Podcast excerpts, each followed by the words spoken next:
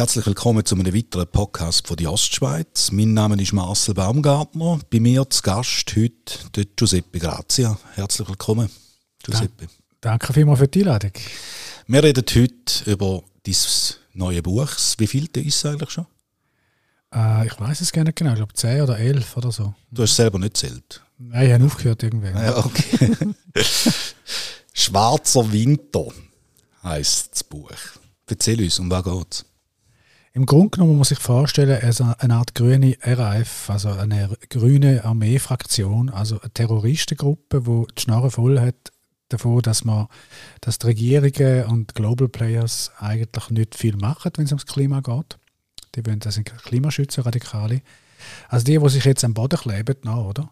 Wenn sich die würden in ein paar Jahren radikalisieren und sagen, jetzt gehen wir zu der Kalaschnikow und zum Sprengstoff, da wäre dann meine Gruppe im Roman. Das ist ein bisschen die Zukunftsperspektive. Und in England gibt es ja schon relativ radikale Gruppen, die auch Demokratie ablehnen. Extinction Rebellion sagt ja schon jetzt, ist nicht relevant, die ganze demokratische Prozess. Einige von der radikalen Gruppen, auch in Frankreich, sagen, dass die Regierungen, die wir heute haben, eigentlich gar keine echte Regierungen mehr sind. Das sind quasi Schatten. Äh, es gibt im Hintergrund quasi echte äh, Machthaber, also NGOs und, Konzerne, die wirklich regieren. Und was wir da haben, sind so Puppentheater für Demokratiegläubige. Und wenn du natürlich so denkst, ja, dann kannst du eigentlich zur Waffe greifen irgendwann. Oder? Das ist eigentlich dann legitim. Ja. Denkst du so? Überhaupt nicht, nein. Also, ich glaube, ich bin eigentlich sehr nüchtern wie der Churchill. Ich sage, Demokratie ist die schlechteste Regierungsform, abgesehen von allen anderen. Ja, die sind alle noch viel schlimmer. Also die, die Jungen haben recht, wenn sie sagen, das ist eine schlechte Regierungsform. Es ist es. Es ist verstritten, es ist polarisiert, es ist zum Teil sehr dumm. In Deutschland siehst du, was für dumme Leute das zum Teil auch führen und so. Aber die anderen Systeme sind alle noch viel schlimmer. Darum würde ich immer bei dem bleiben und Demokratie immer verteidigen. Also. Und also Klima ist ein, ein relativ Trendthema, kann man sagen. Was hat jetzt die dazu bewogen, um, um das Thema in, in ein Buch zu bringen, in eine Geschichte? Ich habe vor drei, vier Jahren habe ich ein Interview gesehen mit dem äh, Anführer von Extinction Rebellion dort mal. Ich weiß jetzt den Namen nicht mehr. Ähm, der ist auf BBC äh, Primetime ist der interviewt worden, 60 Minuten oder, 40 Minuten lang. Und der hat während dem Interview ähm, auf Frage vom Journalist von BBC, äh, was ist jetzt mit dem Menschenrecht, was ist mit der Demokratie und so, hat er gesagt, wenn, wenn es um den Untergang von der Menschheit geht, dann sind die Prozesse irrelevant. Und wenn wir Gewalt würden anwenden auf Gewaltfrage, oder, ist da Notwehr? Weil die Menschen machen ja den Planet kaputt. Und wir wehren uns quasi für den Planet. Mhm. Das ist eigentlich nicht Gewalt, das ist eigentlich Notwehr. Okay. Und dann habe ich das gehört und denkt, boah, da wäre, da wäre eine echte Terrorgruppe, so, wenn Sie so denken. Also legitimierte Gewalt. Ja, als Notwehr verstanden. Ja, ja. Das ist wie wenn du angegriffen wirst. Oder? Wie wenn du Ukraine bist und jetzt wirst du angegriffen und dann schießt du zurück, ist ja klar. Mhm. Und er sieht da äh, mit der Natur. Also die Natur wird angegriffen von der Menschheit, von der, von der Maschine, von den Konzernen, von den bösen, äh, ausbeutenden Kapitalisten. Also kann man zurückschießen, oder muss man zurückschießen sogar. Ja. Also jetzt muss ich aber dich nochmal fragen, du kannst ein bisschen das nachvollziehen? Es ist die gleiche Logik wie im Kommunismus, oder? Also wenn du nicht äh, äh, das Gegensystem kämpfst, bist du dafür. Das ist die gleiche Logik. Also wir, die nichts machen, sind eigentlich Teil des Problems. Und er hat in dem Interview nochmal etwas gesagt, der Chef von Extinction Rebellion. Er hat gesagt, wenn sie zum Arzt gehen und der Arzt sagt ihnen, äh, sie haben Krebs und sie sterben, dann sagen sie, diskutieren sie nicht mit dem Krebs sagen, ja, vielleicht müssen wir mal eine zweite Meinung und dritte Meinung und mal schauen und vielleicht kann man so verhandeln, sondern sie sterben, jetzt müssen sie etwas machen, sonst sind sie tot. Also hat er im Prinzip unser System als Krebsgeschwür im Prinzip ähm, definiert und wenn du natürlich im System ein Krebsgeschwür siehst, ist es legitim, das zu vernichten. Oder? Das ist eigentlich die Logik vom Revolutionär. Hat mich fasziniert, weil da gibt es ja immer noch revolutionäres Denken. Und dann habe ich mich einfach gefragt, wie ist das mit der Liebe nachher, oder? Und das ist eigentlich das Hauptthema von meinem Roman. Also kannst du, wenn du revolutionär bist, überhaupt noch lieben? Das ist die Grundfrage vom Roman. Aufteilt die zwei Figuren. Oder wir haben Julia, die in die Revolution geht, die zu der Kalaschnikow greift und das Krebsgeschwür will beseitigen. Und wir haben den Sala auf der anderen Seite, die andere Hauptfigur, die liebt, wo sie liebt. Und er versucht sie rauszuholen aus dem, aus dem Wahnsinn. Oder? Und das ist eigentlich dann, äh, ja, so ist der Roman aufgebaut. Jetzt ist sie aber nicht ein klassischer Liebesroman, muss man noch sagen, oder? Also es geht ja dann da schon ein bisschen ab und so, mit äh, Actionsequenzen, mit Spannungsaufbau und so. Äh, Braucht es da, dass man, dass man so ein Buch überhaupt kann vermarkten kann? Oder äh, kann der Giuseppe Grazia Wötter nicht einen klassischen Liebesroman schreiben? Also für mich ist äh, Liebe und Tod äh, sind die zwei Hauptthemen von jeder Literatur, von jedem Song. Es gibt keinen Song, wo es nicht um Liebe oder Tod geht oder Verlassenheit oder einfach Tod und, und also Licht und Schatten. Und so ist ein guter Roman immer aufgebaut. Also, da gibt es gar kein Entrinnen. Also das sind unsere Themen vom Leben. Das Leben gibt uns die vor, oder? Also das ist, und wir wollen ja alle leben und nicht sterben, ist eigentlich klar. Oder? Und leider sterben wir alle und leben zu wenig. Da ist, ist es so. ja, und das ist unser Dilemma im Leben selber. Und das Leben äh, macht dann so, so Bücher. Also das kann man, kann man sich gerne aussuchen, glaube ich. Aussuchen ist ein guter Punkt. Äh, dir ist die Geschichte so quasi durch einen Zufall fast schon zuflogen. Ist das noch bei vielen Büchern, die du geschrieben hast, der Fall? Bei allen. Es fliegt dir einfach zu. Es ist wie eine, gute Idee oder so. Oder eine, eine, schöne Begegnung. Wie viele Ideen hast du jetzt noch, die du noch in Buchform pressen? Ja, das geht. Also ich, ich, könnte jetzt, ich könnte jetzt bestimmt das ganze Leben lang schreiben und ich will nicht durchkommen damit. Oder? Hast du schon mal eine Idee auch wieder verworfen während dem Schreiben? Ja. Wo gemerkt hast, das geht nicht? Öfters, ja. Also von einem Buch, das erschien, sind irgendwie fünf äh, auf der Strecke geblieben. Einfach von der Idee her schon nicht, nicht verhebt. Inzwischen habe ich ein bisschen Erfahrung, weil ich schon so viel geschrieben habe und weiß, wenn ich nach drei, vier, fünf, sechs Wochen oder nach Monaten immer noch fasziniert bin von einer Idee, dann ist sie wahrscheinlich tragfähig. Aber so die schnellen äh, können auch schnell wieder verschwinden, die gut, weißt, wo man dann denkt, ja, also wenn man ein bisschen betrunken ist, denkt man, hätte jetzt die Welt begriffen, am nächsten Tag ist man nüchtern und sagt, ja, nein, das ist doch nicht so. und niemand hat es verstanden. Ja. also, aber dann gibt es Sachen, die bleiben. Und die, die bleiben, die lohnen sich für, weil du hockst bei einem, einem Roman, hockst ein Jahr, zwei, oder? Mhm. Und da ist dann, wenn die, die Idee nicht wirklich cool ist, dann äh, langweilst du dich selber oder ist einfach nur noch anstrengend. So, und ich habe jetzt im Moment so viele Ideen, äh, wie, wie noch nie eigentlich früher. Noch. Also es, es drängt mich sozusagen dort hin und da hin. Und, also, aber eben, ich muss mich auch gedulden und sagen, du, äh, du hast eine beschränkte Lebenszeit und du hast noch anderes zu tun, nicht nur schreiben. Und äh, musst Geduld haben und dann erscheint halt, erscheinen halt nur, nur äh, so viele Bücher und nicht 25, wie du im Kopf hast, oder? Grad? Für viele ist ja Schreiben auch eine Form von Therapie. Ist das bei dir auch der Fall? Also es ist sicher günstiger, als zum Therapeut zu gehen, oder? das ist klar. Oder? da kommst du noch sogar etwas über dafür. Aber äh, ich weiß es nicht, vielleicht schon, ja. Es ist eine Art, äh, meine Art, um mit der Wirklichkeit umzugehen, wo ich zum Teil äh, bizarr finde und schräg und fremdartig. Du hast Liebe angesprochen, das ist ein wichtiger Aspekt in deinen Büchern. Etwas anderes, was sich aber auch so ein bisschen durchzieht, ist so der, der Verschwörungsteil. Glaubst du an gewisse Verschwörungstheorien? Grundsätzlich nicht, nein. Also ich glaube, die Welt ist nicht kontrollierbar und große Ereignisse schon gar nicht, oder? Und die meisten Verschwörungstheorien sind ja stark doof, oder? Also zum Beispiel dann heisst es, 9-11 ist inszeniert von den Amerikanern, du hast, etwa, du hast die ganze Welt können täuschen, oder? Aber du hast nicht geschafft, dass niemand im Internet über das redet, oder? Aber du kannst die ganze Welt täuschen gleichzeitig, oder? Oder die Mondlandung ist gefähigt. Das heißt, du kannst die ganze Welt täuschen, aber du bringst es nicht an, dass eine Filmaufnahme entsteht, wo es dann auch realistisch aussieht. Nein, die Fahne ist dann falsch.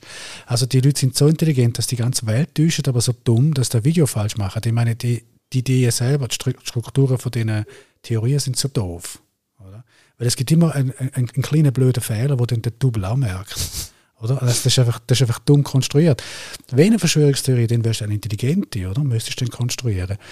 Was ich aber glaube, ist, es gibt immer wieder Leute, oder? Also mächtige Leute, die versuchen, der Welt ihren Stempel aufzudrucken. Da gibt es natürlich. Von dem leben auch gute Bondfilme, oder? Aber bei den Bondfilmen ist es. Ich dass du jetzt das sagst. Und kommt, ja, ja, dann mach auch. Ja, ja, ja, nein, aber beim Bondfilm ist es realistisch, weißt du? Weil dort geht es ja schief. Ja, wenn man, wenn man in einem Vulkan in sein Hauptquartier. ja, oder unter Wasser. Ja, genau, es genau. muss schief laufen, oder? Auch ohne Bond wird es schief laufen, verstehst du? Weil du kannst die Welt nicht kontrollieren. Die Welt ist nicht so gebaut und die Menschheit ist viel zu chaotisch, oder? Also versuche mal nur schon in Italien Verkehrsregeln durchzusetzen geschweige denn deine Welt. Das ist einfach absurd. Aber es gibt Leute, die die Grössenwahn natürlich immer wieder haben und auch ausleben. Und wenn du natürlich Milliardär bist, kannst du natürlich leisten zum extrem viel. Aber am Schluss, ich glaube, die haben alle nicht wirklich, oder? Und, die, und vor allem die gute Nachricht ist, die sterben alle. alle, alle mächtigen Leute sterben auch. Auch, genau. Darum habe ich einmal einen Roman geschrieben, der heißt Der Tod ist ein Kommunist. Und der Titel kommt genau von dem. Der Tod ist der Einzige, der alles gleich macht am Schluss. ja, das ist richtig. Das ist ein Buch, das ich auch gelesen habe von dir. Das ist äh, absolut so. Äh, wer sollte das Buch, Schwarzer Winter, wer sollte das lesen? Ich nehme jetzt nicht an, dass da nur Klimaaktivisten lesen sollten Nein, am Leben ist es wahrscheinlich am wenigsten. Nein, aber ich glaube einfach alle, die gerne eine spannende Lektüre haben, wo, wo aktuell ist, wo vom Thema aktuell ist und wo auch Substanz bietet. Also es ist auch eine ernste Auseinandersetzung mit den Denkfiguren, die aus der revolutionären Idee kommen, dass du die Welt tatsächlich verändern, oder? Und zwar auch mit Gewalt verändern. Und alle, die gerne Spannung haben und, und eine gute Lebensgeschichte natürlich, wo, wo Freude haben an dem, ja. Also wie eine gute Netflix-Serie, so. Hast du beim Erstellen von deinen Büchern, darf man überhaupt sagen, erstellen, beim, beim, ähm, Erschaffen. Erschaffen, genau. Hast du beim Erschaffen von deinen Büchern gerade auch schon äh, eine filmische Umsetzung vor Augen? Ja, natürlich. Also ja. du siehst jede Szene schon äh, auf der Leinwand, so quasi. Ja, nein, so kann ich mir auch merken, wo ich bin. Mhm. Man muss sich vorstellen, man sitzt in der Dings und dann hockt, die Figur hockt im Auto, hat ein Maschinengewehr in der Hand oder Maschinenpistole in der Hand, schaut aus dem Fenster, es ist Morgendämmerung und so und fährt. Und dann wirst du unterbrochen als Autor, oder? Und dann musst du arbeiten, sonst noch Geld verdienen, dann gehst du mit dem Hund spazieren, dann musst du in die Ferien oder irgendwo anders hin, einfach gehst weg, kommst wieder zurück. Zwei Wochen später kommst du wieder in die Szene. Wie machst du am besten, oder? Also ich stelle ich stell Filmmusik ein für mich und dann stelle ich mir Filmsequenz fahren, lese nochmal, was ich vorher geschrieben habe, und jetzt bin ich wieder genau dort. Es ist wieder im Fenster, schaut raus, Maschinengewehr, Maschinenpistole in der Hand, Dämmerung. Und jetzt mache ich bei dieser Stimmung weiter. Ich tue meistens Musik rein, die ich vorher gelassen habe, vor zwei Wochen. Dass auch du wieder in die, in die Stimmung gehst? Ja, also das geht da gerne nicht. Das geht gerne nicht. Dann ist es ja verstückelt. Du kannst nicht an einem Stück durchschreiben. Und meine Ansprüche sind schon relativ hoch äh, inzwischen, dass ich will, dass du relativ leicht durch die Lektüre kommst dass du das Gefühl hast, du hast eine einzige Stimme an einem einzigen Tag. Aber da ist ja, wenn du zwei Jahre daran schaffst, ist das gar nicht möglich. Mhm. Und dass du das erreichen kannst, brauchst du gewisse Techniken. Meine ist jetzt, ich beeinflusse mich mit Filmmusik oder mit Stimmungsmusik und eine Art Meditation. Ich stelle mir eine Filmszene vor. Bei mir funktioniert das relativ gut. Wie schnell bist du mit dir selber zufrieden? Bist du einer, der dann die Manuskripte neu überarbeitet, jeden Satz nochmal auseinander nimmt, ja, analysiert? Ja. Ich bin einer von denen, ja drum, drum zwei Jahre für ein Buch, oder? Ja, also ich bin ja. einer von denen, also ich, bin, ich arbeite manisch an diesen Sätzen und mache hin und her und Zeug und Sachen. Es gibt einen Punkt, wo es dann nicht mehr gut ist, ist klar, oder? Dann wird es äh, zerstörerisch, aber ich glaube, es gibt einen sehr guten Satz äh, von Gomez Davila, das ist ein argentinischer Philosoph, der hat mal gesagt, wer seine Sätze nicht foltert, foltert seine Leser. Mhm. Du willst deine Leser nicht foltern, Nein, logisch, ja. genau. Ich will, dass meine Leser das Gefühl haben, oh wow, Licht, da könnte ich auch. Mhm. ja, ja. Es muss ganz leicht sein. Also wie ein guter Tänzer. Weißt? Dann siehst du den Tänzer und denkst, oh, sieht ja völlig, oder circa das Knie. Mhm. Sieht leicht aus. Nein, nein, da sind tausende von Stunden Arbeit dahinter. Und äh, das ist mein Anspruch, dass es sich leicht liest, weil die Leute lesen nicht mehr so viel heute. Und mein Sohn ist 23 zum Beispiel, der liest äh, nicht viel, aber die Manuskript lässt er immer von mir. Und dann sagt er immer, das ist sehr leicht für sie kommt auch immer daher. Oder? Mhm. Und dann ist das für mich das Zeichen, dass es funktioniert. Oder? Du hast letztes Jahr auch schon äh, eine Lesung gehabt, in St. Gallen äh, mit dem Buch. Wie ist die angekommen? Ich habe ein gutes Gefühl gehabt. Man fragt nie den Autor, gell?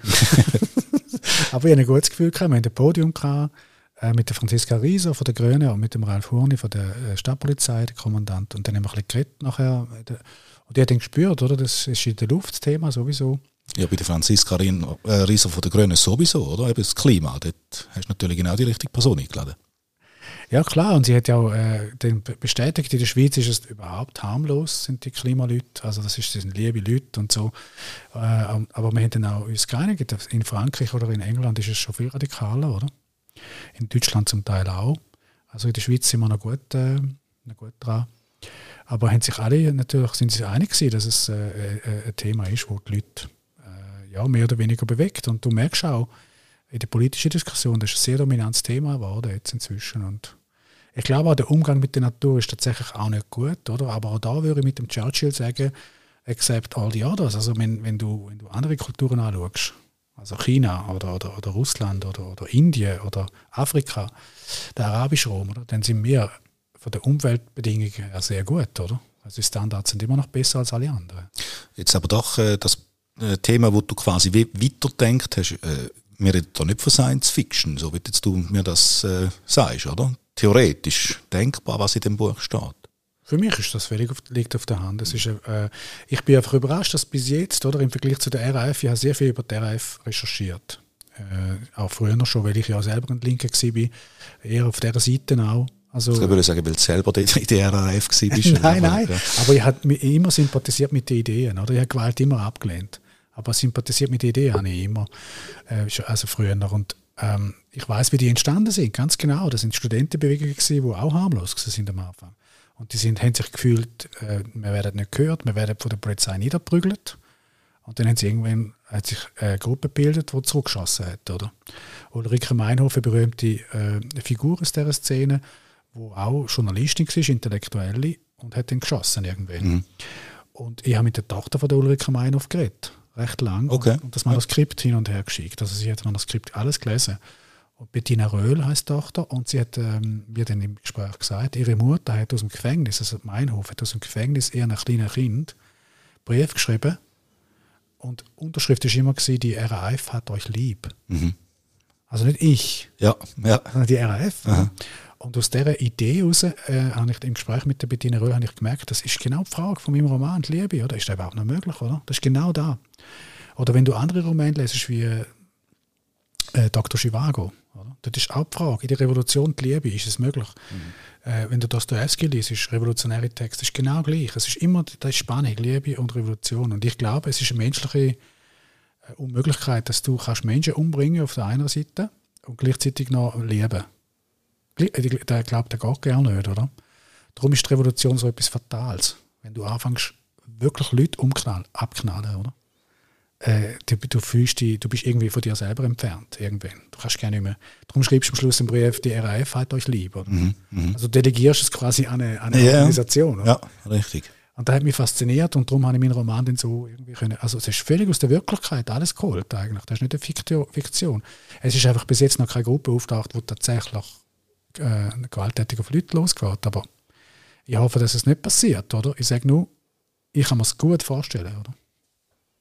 wenn man, eben, gerade auch mit den sozialen Medien, wenn man, wenn man dort natürlich zum Teil liest, ist, ist, ist der pur Hass. Da könntest du mal äh, ein Buch schreiben, wo, wo so die sozialen Medien in den Mittelpunkt stellt. Hast du wahrscheinlich auch schon im Kopf die Idee? Ja, schon lange, ja. ja. schon lange. Aber ich habe noch keine gute Story gefunden, wo dann mehr ist als nur mit da, weißt wo nicht politisch einfach ist. Weil auch da bei Schwarzer Winter politische Konstruktionen sind kein Roman, oder? Du mhm. brauchst eine menschliche Dimension, eine seelische, wo dann das Ganze wirklich dreht. Du sollst ein Sachbuch schreiben. Und beim Hass ist es eben so eine Sache. Weißt du eigentlich der Hass? Da will mich schon noch auch noch. Weißt du, ich meine, wie, wie kannst du jemanden hassen, der gar nicht vorhanden ist? Mhm, mh. Oder ist es einfacher für den Hass, wenn du die Person gerne nicht siehst? Auch eine gute Frage, ja. Aber da wäre jetzt schon, weißt du, und kannst du einsam in deinem Kämmerli digital zugemüllt mit Zombie-Bildern hassen, wenn du gerne jemandem jemals begegnet bist, wenn du nur noch in deinem Kämmerli hockst. Also für mich ist die ganze digitale Welt äh, eine Art ähm, eine gespensterhafte Welt. Und kannst, wenn, wenn der Hass dermaßen auslebst, überhaupt noch irgendetwas lieben, oder? Ja, da müssen wir dann den Aspekt da drin bringen, ja, oder? Ja, auch du selber kannst du, du hast zu dir selber wahrscheinlich eine schräge oder gar kein Verhältnis mehr. Mhm.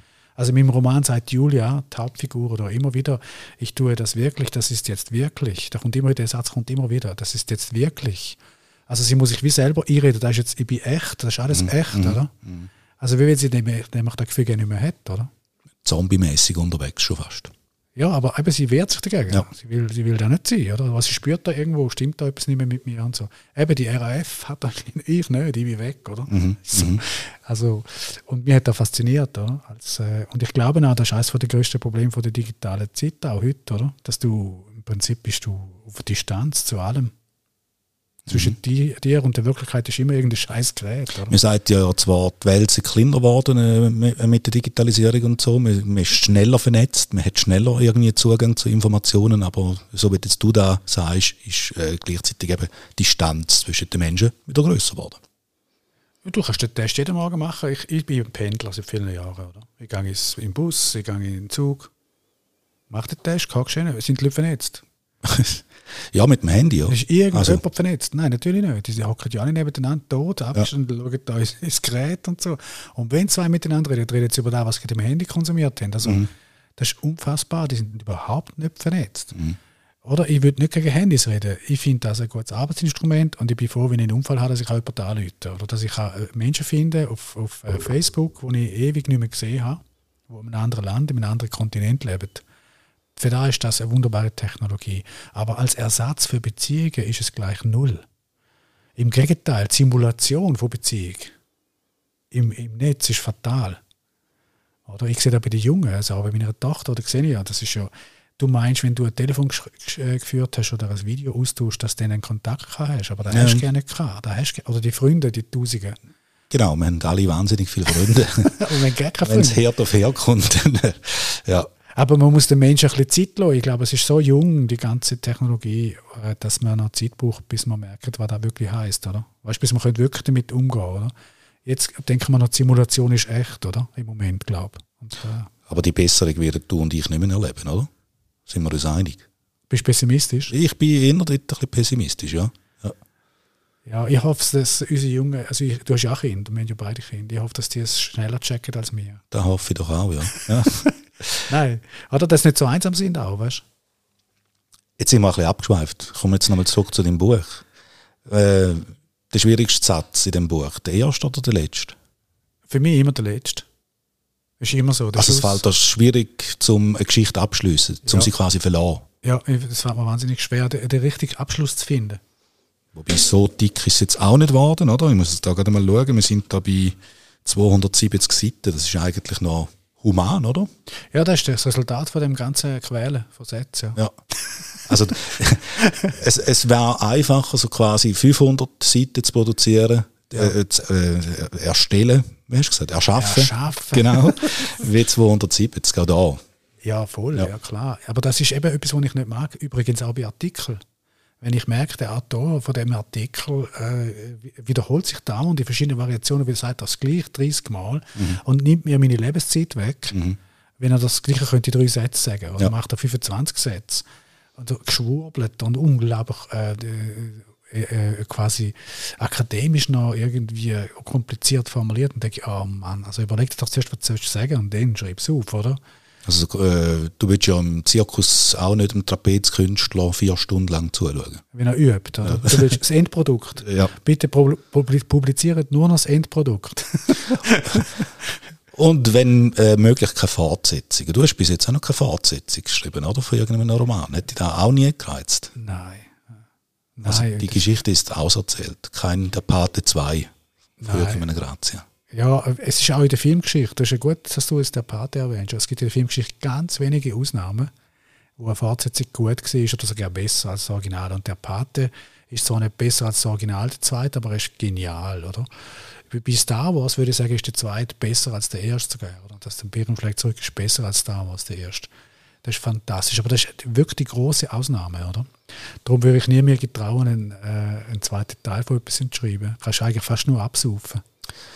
Jetzt habe ich natürlich eine blöde Idee. Äh, da wäre auch ein Thema, wo man könnte mal einen eigenen Podcast machen, aber das würde natürlich bedingen, dass wir eine Fortsetzung machen von dem Podcast, also einen zweiten Teil.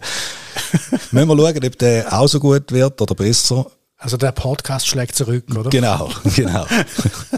aber für heute schließen wir das Ding. Giuseppe Grazia, herzlichen Dank. Danke für die Einladung.